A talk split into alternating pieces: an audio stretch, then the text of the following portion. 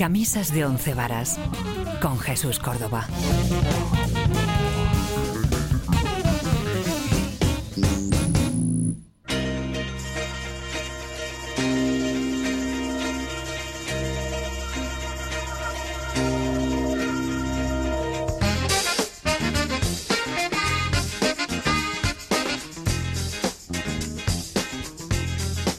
Hola, hola, ¿qué tal? Estamos aquí en Camisas de Once Varas en una nueva edición de este singular programa. Siempre empiezo igual, don Miguel Payares y don Guillermo Tejero. ¿Qué tal Buenas estáis? tardes. Hola chicos. Que sin vosotros yo no soy nada.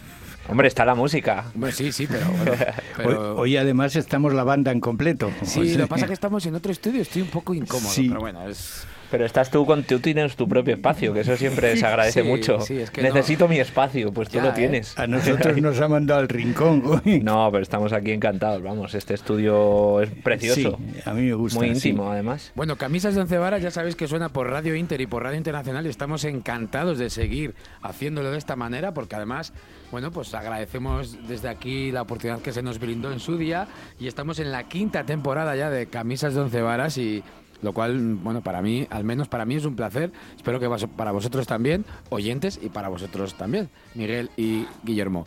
Eh, Y merecidas, y 15, merecidas, cinco hombre, que aquí, pues nada, poder, poder poner la música que cada uno le viene en gana un poco y para poder enseñar a la gente nuestros gustos musicales, pues es un lujo que no se puede... Y una satisfacción personal tremenda. Porque además nos divertimos mucho, ¿verdad? Y además no en todos los sitios te dejan. Eh, eso también es importante, que nos dejan libertad plena para poner buena música y poder y poder poder, poder, pues eso. eh, Hacer disfrutar a la gente y eso es. Nuestras opiniones, nuestra música. Y, y lle- y llegado este momento, pues ya voy a poner una canción que me viene en gana.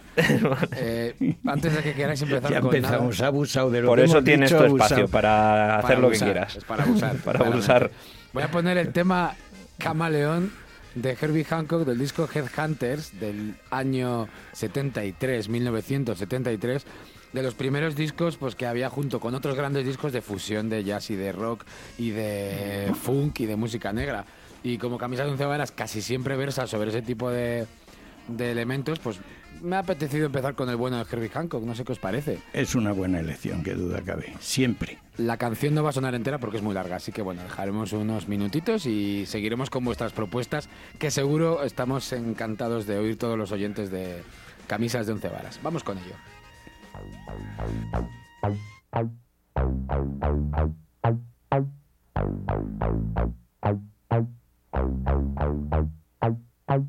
Oh.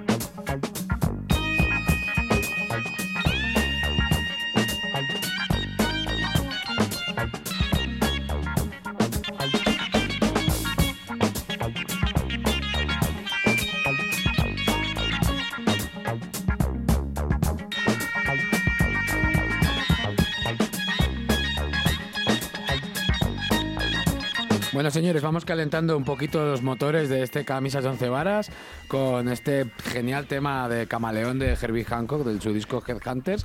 Un discazo, por cierto, ¿eh? Solo tiene cuatro canciones. Además suena muy selvático, ¿no? El bajo Sí, este. Como... Y me gustan los Ah, cambios que hace, la- los sonidos que introduce, todo. Los sintes, claro, la fusión, Todo, la todo, psicodelia todo, todo. fusionera de esta época. Hablando de psicodelia fusionera, creo que, bueno, Guillermo, tú tienes algo preparado para después.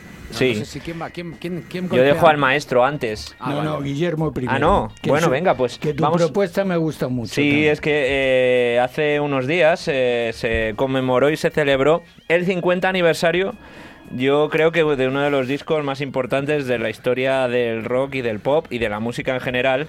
Eh, además que fue el último disco de la banda más conocida que ha habido también en, en- En la faz de la tierra. en la faz de la tierra y, y, bueno, eh, todo, todo, todo un cúmulo de pasiones lo que Pero se... Después de los del, de los del río.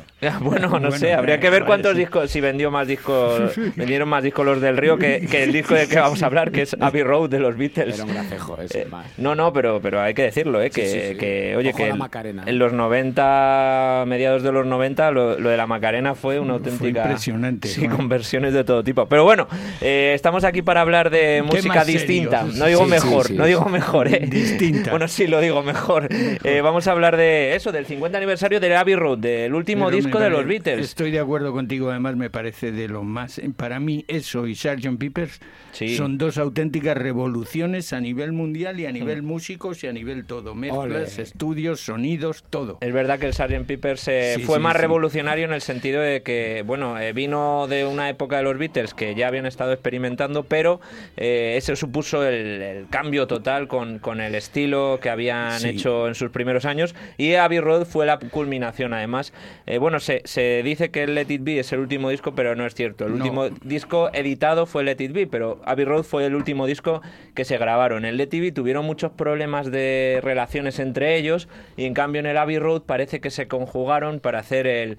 Ellos yo creo sabían ya que iba a ser su último disco, se Sí. conjugaron para hacer un Sí. auténtico, eh, una auténtica obra maestra, todos a una. Eh, eh, conmemorando este lanzamiento se ha, bueno, se ha vuelto a relanzar el disco remasterizado con las 17 pistas originales mezcladas de nuevo en 5.1 Surround, Dolby Atmos, eh, 23 grabaciones nuevas de estudio, demos eh, inéditas, es decir, que han hecho una buena recopilación para conmemorar estos 50 años.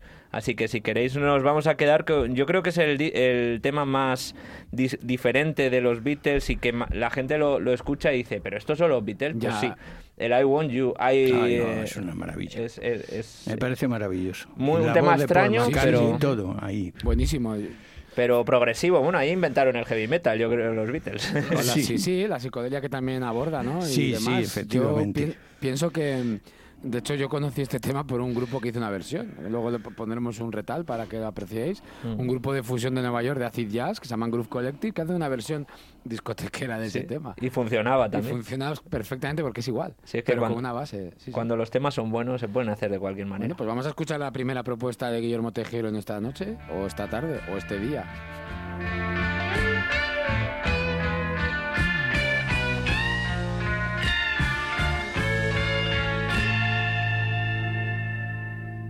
Oh, I want you. Oh, I want you so bad.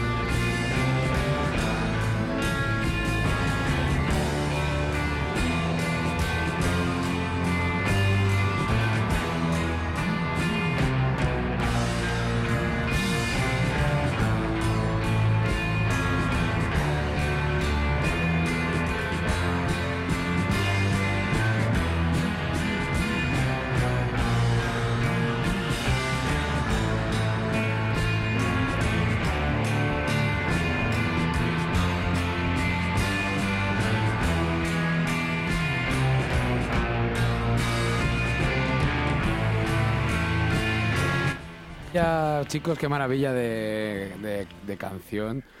Qué psicodelia, qué acidez, qué Todo, todo, todo, Y, todo. Bueno, pues no sé, es que... Es una canción auténticamente revolucionaria desde el punto de vista musical. Esta es la, la Esta es versión, ¿no? La versión Ah, qué curioso. discotequera. Está guay, ¿eh? Muy curioso, qué muy bueno. noventera, salada de los 90, de House. Decíamos que la armonía y la melodía de esta canción, de la original, eran tiene acordes jazzísticos Sí. y, y entonces, claro, al adaptarlo luego al, a otro tipo de géneros, pues es agradecido para eso. Las- la propia melodía, como estamos escuchando tocado por un, Flauta. una flauta, pues funciona muy bien.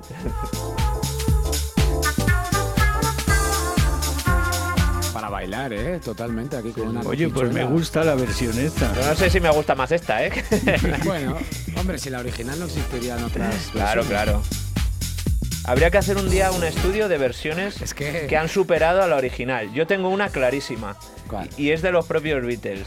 Pero que la versionaron a los Beatles y la versión es mejor que la original. ¿Cuál? Eh, With a Little Help from My Friends, la de Joe Cocker. Es- para mí me la parece. has quitado de- es mucho mejor que la Sí, de sí, los me Beatles. parece mucho mejor la versión de Joe Cocker que la de los Beatles. De hecho, está más identificada con Joe Cocker que sí, con... sí, sí, sí. Y no porque la cante Ringo, que el pobre, bueno, pues Paqui Ringo. la- la le ponía interés, pero.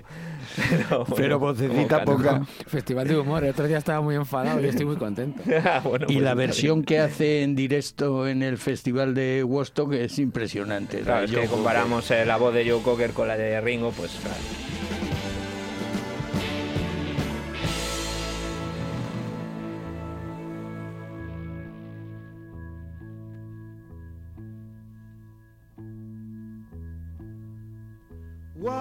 What would you do if I sang out of tune? Would you stand up? Mucha gente recordará nostálgicamente aquella famosa teleserie, Sí. aquellos maravillosos años. Exactamente. Algunos que- nos crecimos con Sí, eso. claro, claro. Y que nunca fue Paul el de Marilyn Manson. Que No, fue, no hay fue. que aclararlo No aquí, es. que se No parecían es. mucho, pero... Pero Bueno, no era. Sí, podría ser, ¿no? Una, una génesis de Marilyn Manson. Eh, de joven eran parecidos, pero no, es verdad, salió la- el actor que hacía de Paul, ahora mismo no es Marilyn Manson, de hecho es abogado, creo, y vive felizmente en, Sí. en Estados Unidos. Casado en Dakota del Sur. Que bueno, pues nada, que estamos improvisando un poco hoy y me encanta este jazz que hacemos con elecciones musicales. Eh, ya llegarán otras elecciones de, de otra índole en breve. Don Miguel, ¿qué tiene usted preparado? ¿Qué quiere, qué Pues quiere algo, que, algo que, que siempre me, me gusta porque estoy también... Me gusta el personaje. Sí, y aparte de sus de sus qué duda cabe de, de su musicalidad, de su calidad, de todo, Sí. de su imaginación tocando y tal, es que me cae muy bien. Es Es, como majete. Daniel Travieso tocando el piano. es ¿eh? que a mí me lo has dicho fuera de micro, es que muy majete. Muy majete. ¿Verdad? Es muy majo el chico y verle actuar en directo es una auténtica Es delicia. un show. Es Jamie. Cullum. Es que ser majo también es importante. Es importante también en la una música. conexión con, los- con el público fuera de lo común tiene Jimmy Cullum, Sí, ¿eh? sí, sí, total y absolutamente. Levanta un escenario, o sea, es que Yo- lo levanta. Yo he tenido la suerte de verle dos veces en el Circo Price en Madrid y en Festival de Jazz al Día de Donosti en el año 2013, encima gratis, en, es- en el escenario verde que ponen al lado de la playa. Y es que es que mueve a toda la Estoy gente. seguro que se puso a bailar toda la playa entera, toda la vamos. playa bailando. Pues Es que además hace interactivo, empieza a darle a los, a los dos lados de la- del público que hagan un tono con una armonía y otros les dice otro y la imitan y los mezcla. Y es que todo el mundo canta y encima armonizándose. Mm. No, Es- tiene una personalidad lo que consigue, que la gente afine. Ojo, eh, bueno, sí, que al final la masa hace que afine. Con lo pequeñito que es, te llena un escenario, Sí, te sí, lo sí. llena, o sea, es que te llena el escenario. ¿Quería, ¿Quería usted escuchar alguna canción en concreto de él? Lo dejo a su gusto Ay, porque bien. usted le conoce muy bien. Bueno, pues mira, eh, yo tenía por aquí unas cuantas para poder mm, pinchar, nunca mejor dicho, y he decidido una del disco Catching Tales de 2005 que se llama Back to the Ground, que es con la que, bueno, pues vamos a continuar en Camisas de Once Varas en Radio Inter y Radio Internacional eh, y seguimos, mm, pues eso, adelante en el programa porque nos quedan muchas cosas, el Rincón del Blues, eh, la sección 12 plantas de Guillermo y ya llevamos casi medio programa.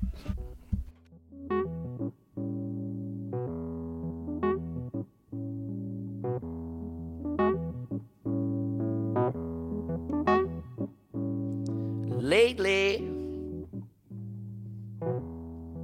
I've let myself go. I've been screening the calls from my friends to my foes. Although I've been weak for, for so very long,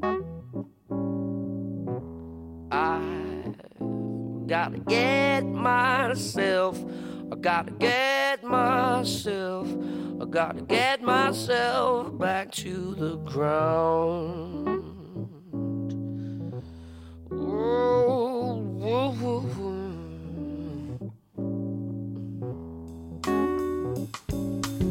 sultry. Siren messed with my song. I'm gonna send her back to where she belongs. I keep my enemies much, much, much too close. I gotta get myself, I gotta get myself, I gotta get myself back to the ground.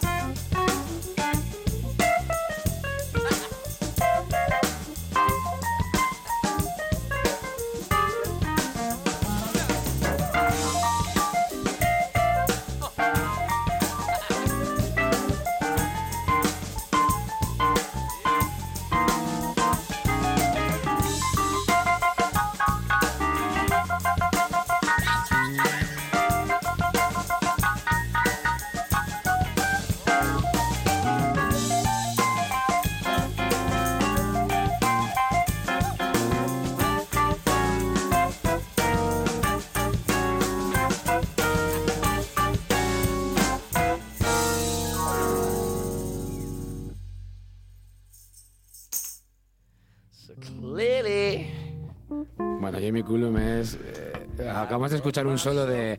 Debatíamos fuera del micrófono, Guillermo y yo, si era un Burlitz, era un Fender Rhodes, el piano eléctrico. Y es que es que es que es maravilloso, que, que- es que es anárquico haciendo sus solos de todo, piano sí. y de teclado y de todo. Es muy tiene un rollo más puro y más expresivo. Eh, es Y que una intuición musical Sí, sí, sí, que digo yo que es que es fantástico. es apasionante este chico. Este chico que tiene 40 tacos. 40 años, sí. ¿Sabes? Tiene 40 Sí, El años. 20 de agosto del más. 79, recién cumplidos. Por eso digo que es que Y qué gusto que tenga una carrera por delante aún. eh, Y lo el que tiene por detrás, porque ya lleva Hombre, es unos que empezó- añitos, en el ¿eh? 2005 ya era el segundo disco, o sea, tenía eh, 27. Y mírale. Perdón. Eh, Sí, sí, pues, 27, sí, hace, claro, hace sí. 14 años, pues. Justo, eh, 27, 26, 26. 27. Pues es que es una auténtica gozada. Su primer sea, disco es del 99, así que empezó también prontito. Y, Muy prontito, Y, pues con, 10, con 21. y desde entonces, pues eh, hasta el último, que es en el 20. 2014. Un prodigio. Pero vamos, vamos- niño prodigio. Vamos a ver, a ver, esto que suena. ¡Oh! Love ¿Cómo? A ver. ¿Qué? The Killer. Jerry Lee Lewis. Que no Dennis Quaid, ¿eh? Seguro que Jamie Cullum se fijó mucho también en ¿Tú- la forma sí? de tocar. Sí, Pues hombre, es seguro, uno de seguro, los. seguro, sí. seguro. Del piano rock, eh, Jerry Lewis es, es el, es el padre Bueno, aparte de padre del rock también, ¿no? ¿Y Si por, por qué? ¿Por no, qué? ¿Por qué? eso no. No. Bueno, No sé, si Ah, vale, lo ha dicho tan tajantemente que yo no puedo decir nada, pues vale. Escucha, Pobre Guillermo. No, pero ese se considera este, ¿no? A- Me- Se quedó cerca. que- Bueno, se ¿cómo juntaron llama? ahí, Roy Richie Orbison. Valens, Richie Valens, del rock Sí, and roll. bueno, Richie Valens, uno de Richie ellos. Valens, que- Chuck Berry. Chad Berry es verdaderamente Chad Berry es el que mezcla los primeros sonidos del blues, como digo yo, acelera las notas. Sí, sí. Y es el primer rock and roll es Chad Berry. Bueno, pues eh, Jerry Lee Lewis. eh, Segundo, te doy el segundo. Segundo, vale. Venga. no, que bueno, traemos aquí a, a Jerry Lee Lewis porque hace unos días, el día 29 de septiembre, cumplió. Eh, hay gente que piensa que ha muerto, pero no, porque ha tenido No, una vida no. tan ha tenido una vida tan ¿Por, rocambolesca. por qué lo pensarán? Eh, digo yo. sí, sí, ¿Por qué por lo eso, pues no pensarán? sigue Solo vivo. porque ha estado hospitalizado 18, 19 veces por ciertos temas y, en fin. Cumplió Pero 84 bueno, años también y porque 84. ha estado a punto de, bueno, de su casa se quemó, bueno, en fin, es que una vida la de Jerry Lewis Este es que- el de los cuatro, ¿no? Fantásticos. Eso es, eh. Johnny Cash y Elvis Presley. Ahí se juntaron todos. El y Carl Perkins también estaba por Ah, ahí. Carl Perkins, vale. sí, vale. hicieron giras y al final, bueno, parecía que Elvis, lo comentasteis el otro día, que Sí, Elvis... sí, eh, yo vi un musical que, que precisamente resume esos encuentros de, Es que a mí Elvis de me esta gente ¿eh? y es, es una cosa... inme- eh, y se, se va abajo todo porque Elvis iba de chulito y entonces los demás pues no lo Es que aguantaban. Elvis era el, el símbolo patrio de Estados Unidos, entre otras cosas. Yo, Era yo el- creo el que en este programa, en este tridente, voy a ser el que defienda a Elvis siempre, porque parece que no le tenéis mucho aprecio ninguno de los mucho. dos. Igual mismo que a Dennis Quaid interpretando a Jerry Lee Lewis. Bueno, hablando de eso, es que la vida de Jerry Lee Lewis se Vamos, llevó... No llego, no llego a, a la cosa de cierto Vargas, pero vamos, Pero bueno, ay, pero ¿qué prometí no decir el nombre. Miguel, Miguel, ¿qué nos pasa? ¿Qué, ¿Qué nos, nos está está pasando? pasando hoy? ¿Qué nos está pasando? Pobre Dennis Quaid, hombre. En el, eh, pues hicieron la película, sí, en la que Dennis Quaid eh, interpretaba a Jerry Lee Lewis, salía también Alec Baldwin, eh, Winona Ryder en el Otra- 87. Otra, saga de. Madre mía. Bueno, que eso, que 84 años ha, compra- ha cumplido de Killer, lleva retirado desde prácticamente desde el año 2010, que hizo la última Sí. gira. En, en el 2014 lanzó un disco eh, de 11 canciones, pero bueno, claro, con la edad, con toda la vida que ha tenido de escándalos, de pues, adicciones, pues eh, el hombre se ha retirado ya a descansar. Pero bueno, pues eso, uno de los grandes del rock and roll y bueno, padre y maestro de muchos pianistas del rock. eh, Indudablemente, entonces. eso, eso sí que no se lo puede quitar nadie. Su estilo de tocar las notas, todo, eso influyó en, en la mayoría de los pianistas que salieron después. A ver, ¿a quién se le hubiera ocurrido si no hubiera sido An- eh, Jerry Lewis en primero en tocar el piano con los pies? que eso lo, Eh, es lo hizo- más, y quemarlo. ¿A quién quemarlo. se le hubiera ocurrido? Pero yo pe- me hago una pregunta, pero ¿y se cortaba las uñas de los pies? ¿O no? Hombre, llevaba zapatos, además de estos de, de cuero buenos, pero Vale, vale, y luego, bueno, por ejemplo, Elton John también lo hacía. O sea que... Bueno, pues nada, aquí queda Yo creo que empezó, empezó el, eh, el- la moda de quemar los instrumentos y llegó hasta los Who que ya se cargaban todo Sí, lo que ya había se quemaban a ellos mismos los, también. los hoteles, quemaban los Sí, hoteles también. Quemaban todo lo que había. Pues queda hecho el apunte sobre el feliz cumpleaños de Jerry Lee Lewis de sus 84 tacos con esa vida detrás, a cuestas. ¡Bomba! Y nada, eh, vamos a ir a otro tipo de cositas. El Rincón del Blues de Miguel Pallarés. Jolín, es que vaya indicativos, ¿eh? yo cuando yo estaba mirando ahora mismo a otro lado y, y no, no pensaba que lo estuvieras haciendo en directo, Ah, no, está pero grabado, está te, grabado. te ha quedado... Ah, sí, te estaba grabado. No, esta- lo, Lo has intenta- lo he intentado hacer, pero Esta bueno. No, no, pero te ha quedado directo, muy, ha te ha quedado muy bien. fenomenal. Es que quedado- siempre le presento así a don Miguel. Sí, bueno, sí, ya le presento antes, sí. pero su sección. Si Es que parece- con 12 plantas también. También, también, yo quiero luego Vale, que lo hagas, vale. por favor. Bueno, ¿qué, tenemos para hoy, don Pues Miguel? mira, hoy he traído a un armonicista fantástico, blanco. Yo creo que es de los mejores que había. Blanco es el mejor, pero que puede competir con cualquiera. Es Charlie Munez White. Lo he Eh, pronunciado bien, es que hemos mm, estado ensayando espérate. antes. White, sí, sí. no, es, es, mira, te voy a decir exactamente la traducción. Es que es- tiene un apellido muy difícil. este Mejillón hombre. blanco, tío. ¿Esa es su traducción? Muscle Sí. White. Muscle Pero White. Muscle qué White. bonito. Pues Pero, el pero mejillón te blanco. mejillón blanco, pero Sí, vamos a sí, ver, estamos joder. locos. Carlos Mejillón Blanco, joder. Por eso Está muy bien. Y tenemos una canción que además creo que es con Ben Harper. Sí, con curiosamente. Harper. Esa es la que quiero escuchar. Pues vamos a poner este... Bueno, tengo que decir de este dinos, hombre que ha colaborado con todo el mundo, porque además, mm, pues desde los Rolling Stone hasta, yo no sé, es que todo el que le dice ven a tocar, mete una armónica, allá va él. Claro, y si se lo ¿Sabes? dicen los Rolling Stone va a decir Pues que no. imagínate. Pues sí. Pues si queréis la escuchamos, chicos. Vamos. Vamos con Found the, the One del año 2018, que en este caso con un disco con Ben Harper, así que a ver qué tal suena esto.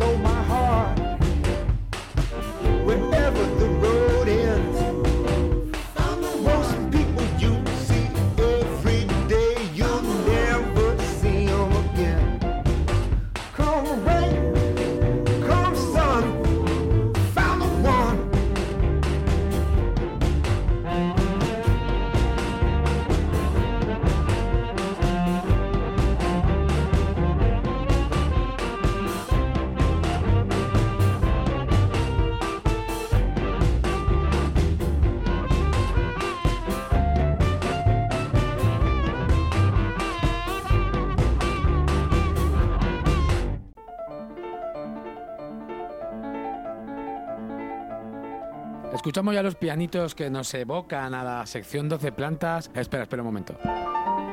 12 plantas con Guillermo Tejeiro.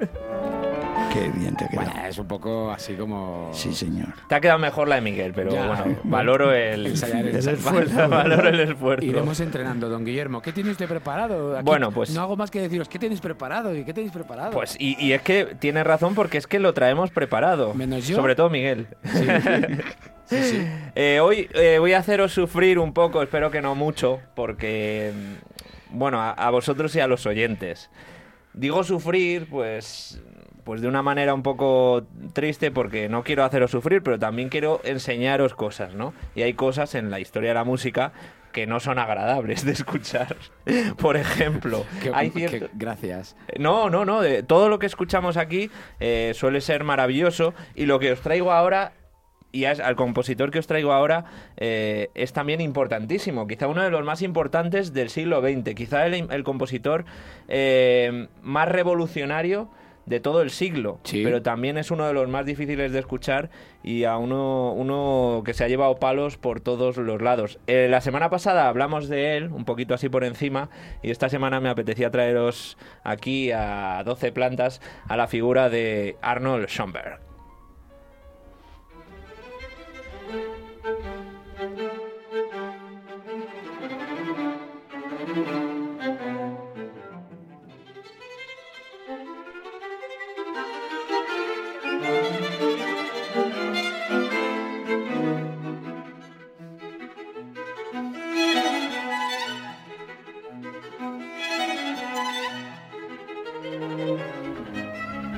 Hasta aquí todo bien. Bueno, suena, suena Sí, bonito, Me encanta, ¿no? ¿no? Todo bien, Sí, me encanta. unas notas eh, preciosas de piano, son composición de, de Schoenberg, que al que ya conozca esta figura le, estará sorprendiendo lo, melódico que suena, porque luego, eh, luego todo tomó un rumbo muy distinto. Vamos a empezar un poco contando que Schoenberg pues, nació en el año 1874, eh, es un compositor austria- austriaco, lo que pasa que en un momento de su vida se fue a Estados Unidos y murió allí en el año 51. Compositor teórico, bastante importante también, musical, eh, bueno, escribió tratados y también pintor. Bueno, ¿qué hace a Schoenberg tan importante y tan, bueno, rebatido, tan debatido y tan odiado? Eh, es uno de los creadores de una corriente musical que fue muy importante en el siglo XX llamada el dodecafonismo que viene de la música tonal. Ahora vamos a explicar un poquito en qué consiste este dodecafonismo, pero eh, ya decir que fue una escuela que, mm, sobre todo en los periodos antes de la guerra y después, fue muy importante porque conectó con ciertas inquietudes y sensibilidades que se estaban desarrollando en la, en el- pues en la Europa de, de esta época. Eh, entonces, eh, él, junto con una serie de pues de alumnos, de amigos, de seguidores, pues desarrolló esta teoría del do- dodecafonismo que vamos a empezar a inmiscuirnos en ella eh, eh, pues con la siguiente pieza de Somber que yo creo que ya es más representativa de su obra.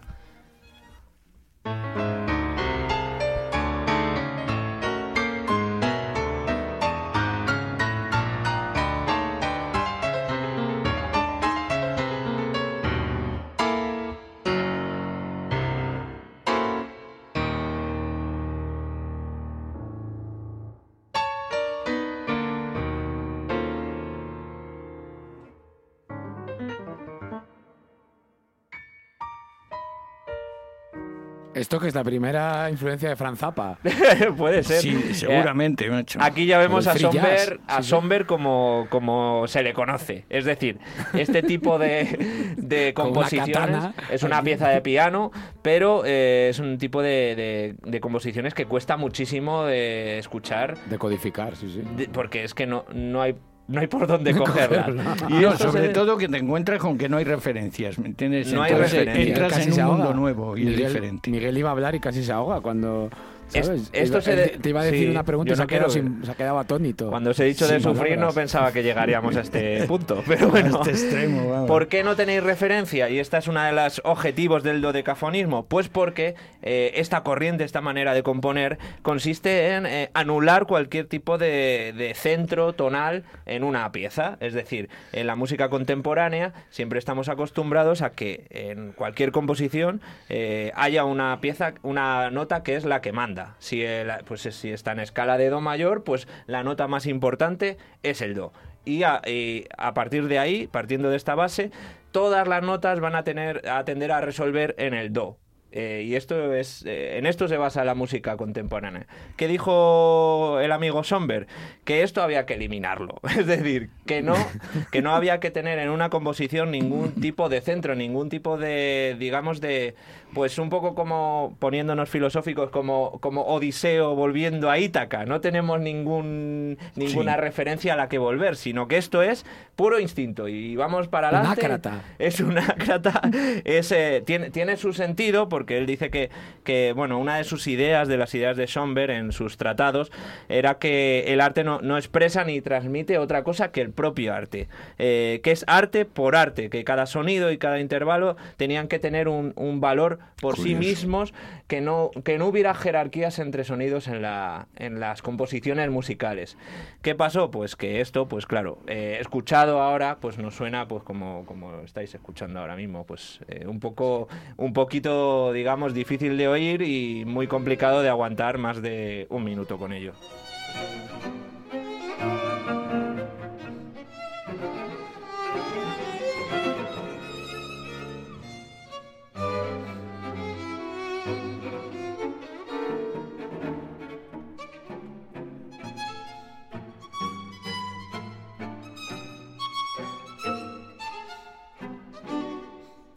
Este tío está trastornado. Totalmente. Pero, Bueno. pero a mí me llama la atención estas cosas. Sí. ¿eh? Eso sí, para un rato, como tú muy bien dices. Realmente era un, un intelectual, pero eh, también es verdad que hay gente, y ahora te- os voy a traer unos, unos... Para darle un poco de cariño a Somber, Sí. porque es verdad que le hemos dado mucha caña y ahora vamos a darle más, no, no nosotros, sino lo que se dijo él en su época. Es que, Pregunta, que, pregunta. Esto no se utilizaría en las salas de interrogatorios, ¿verdad? pues ¿Por es bastante des- desquiciante. ¿eh? Conseguiría sus. Conseguiría sí. que confesaran cualquier cosa. Sí, sí, pues mira, es que, mira, ya con, ya con 26 años, que había compuesto, digamos, su primera obra importante, La Noche de Transfigurada, que no es ni siquiera parecido a esto, sino que era una composición más melódica, eh, ya dijeron de Somber eh, eh, que era esta obra como si alguien hubiera borroneado la partitura del Tristán de Wagner cuando la tinta aún estaba fresca. Por ejemplo, Richard Strauss, el grandioso compositor, le escribía a Alma Mahler, a la, a la mujer de, de Mahler, de Gustav, le dijo en relación a Somber, solo un psiquiatra puede ayudar ahora al pobre de Somber. Sí, sí, vamos. Le vendría mejor dedicarse a palear nieve que a garabatear eh, papel de música. Era el Twitter de la época, eso, ¿no? Sí, las cartas. Bueno, el caso es que incluso gente muy importante pues eh, no, no entendían, pues Rich- Richard Strauss, que era un, un clásico, un romántico, ¿no? Igual que pues eh, otros, bueno, Wagner también había hecho experimentos con, con el cromatismo, pero no tan, tan fuertemente, pues que le dieran caña también estos, pues, pues la verdad es que a Somber no debió sentarle muy bien. Bueno, Y, es- pero su nombre está ha bien, quedado. ¿eh? ¿eh? Está bien. Su nombre ha quedado, ha perdurado. Es verdad que el dodecafonismo, se, lo mismo que vino, se extinguió con él. se- se ti- tuvo una, una serie de, de seguidores. No y luego creo escuela, indudablemente. mucha parte de la música contemporánea, que llamamos contemporánea, le debe mucho a él. Pero digamos, en la cultura po- popular esta música no arraigó. Porque Ahí, no- eh, te diría que en jazz nórdico, free jazz nórdico de Finlandia, Suecia, por ahí, puede tener No, figuras y- similares e y lo que-. ¿eh? la, la pregunta que te he hecho antes, si es cierto, tengo que investigarlo más porque lo tengo en casa. Yo he oído música de un, de un compositor japonés muy bueno y está considerado un gran director de orquesta además, Sí. Que tiene influencias de este. Sí, luego, sí, digamos en, en- en- en sitios eh, concretos, sí. Lo que pasa es que lo que él, el- el- la idea de Somber era cambiar por completo toda la música contemporánea, es decir, ser una Sí. revolución total en la música, quitando los centros tonales, quitando las escalas y mm, centrándose en el dodecafonismo, porque él veía que esta era la manera en la que el, el ser humano y el, eh, sobre todo los europeos iban a pensar eh, durante el siglo XX. y esto no, eh, fun- el anarquista de la composición Sí, era sí. el tipo. ¿Y, y algún ejemplo en los que pueda haber influenciado? Pues a mira, os he traído también, eh, igual? una pieza y- jazzera de ¿Ah, una sí? composición de Somber de pues es que no he encontrado ningún tipo de biografía del artista. De hecho, eh, nos vas a decir tú, Jesús, como cómo se llama, porque es que no, no tiene no tiene referencias, pero suena muy bien y a mí me, me ha gustado porque es verdad que cuadra muy bien la música de Somber con digamos este señor? ritmos más eh, Samir Fetchik. Eso es, Samir Fejcik. Fejcik. Esto Eh, me suena me suena medio croata por ahí, yugoslavo serbio, ¿eh? No he encontrado nada. de- Sí, sí, No he encontrado nada de él. Pero ¿Cómo- bueno, vamos a quedarnos escuchando porque es muy interesante. eh, Samir Fejcik. Somber, ¿cómo se escribe? Ah,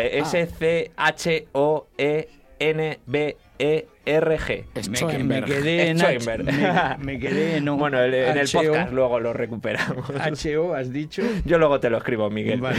Bueno, vamos a escuchar este... Sí, a Samir Fejcik, que, que bueno, no hay, no hay datos, yo por lo menos no los he encontrado, pero esta pieza me ha parecido muy interesante.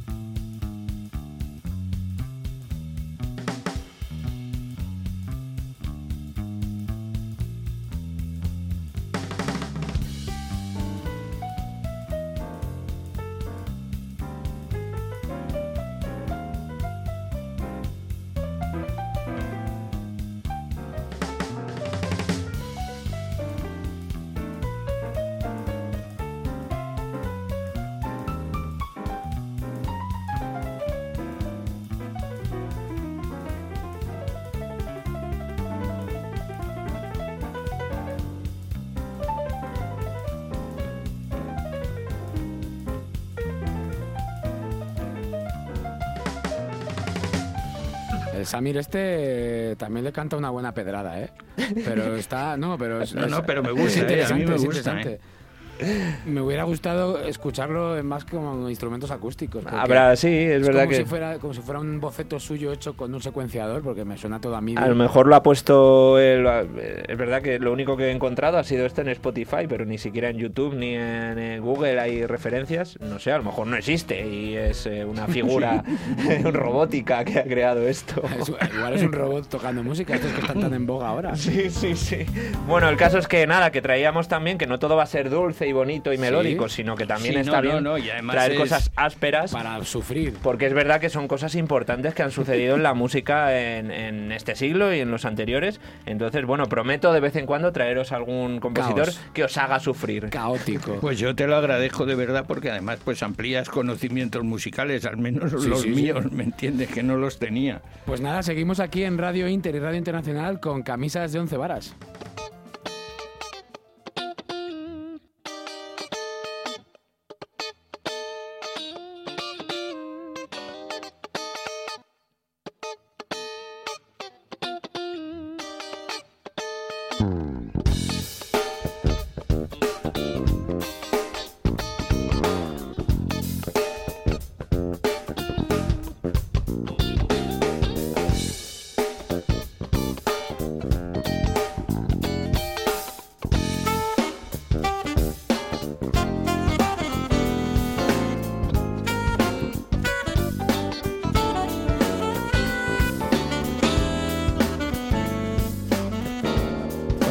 Disco de Miguel Lamas, el tema Fa, Fa, Fa, Fa, que además yo creo que el Fa, Fa, Fa, Fa es como si fuera el, el groove del bajo que toca el bueno de Tom Kennedy, o incluso golpes de caja de, de groove funcoso.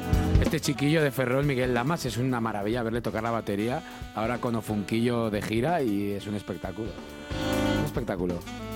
Hay esperanza en que siguen saliendo Sí. grandiosos músicos en, en España y en el mundo, pero Sí, que sean España sí, es además, cierto, eso, eso es un orgullo también. Hace, hace unos programas lo comentábamos tú y yo, ¿verdad? Sí. Que decíamos la cantidad en este momento de músicos de grandísima calidad que hay en este país. Y eso que tampoco tenemos escuelas, digamos, eh, bueno, los conservatorios, esto es una cosa que se lleva peleando muchísimos años. Una, una sede de Berkeley hay en Valencia, Sí, pero bueno, exacto. no, Sí, no- pero en como que no parece que no trasciende. Claro, es, esca- escuelas eh, oficiales, conservatorios de música Sí. contemporánea que no hay aún en España y No. se- hay que luchar que, por ello. lo que que en no- el mundo anglosajón han sido siempre, que me parece importantísimo, las escuelas de artes. Ya. Decían, escuelas de artes, ¿me entiendes? Entonces, Sí, sí. pues mucha gente, entre ellos grandes músicos, gente de los Rolling Stone, de, de Beatles, se han conocido en esas escuelas de arte. Y aún así se abre camino el talento, ¿eh? Poco a poco.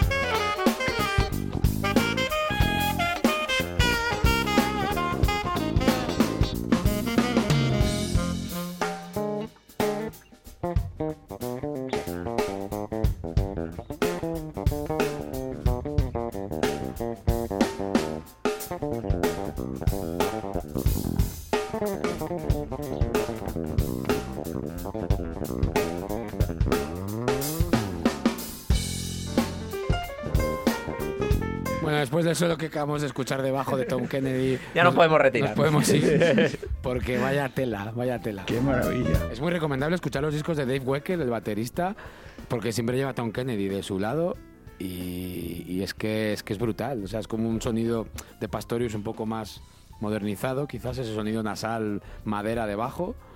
Y contrastes, ¿eh? Ni siquiera lleva sin trastes.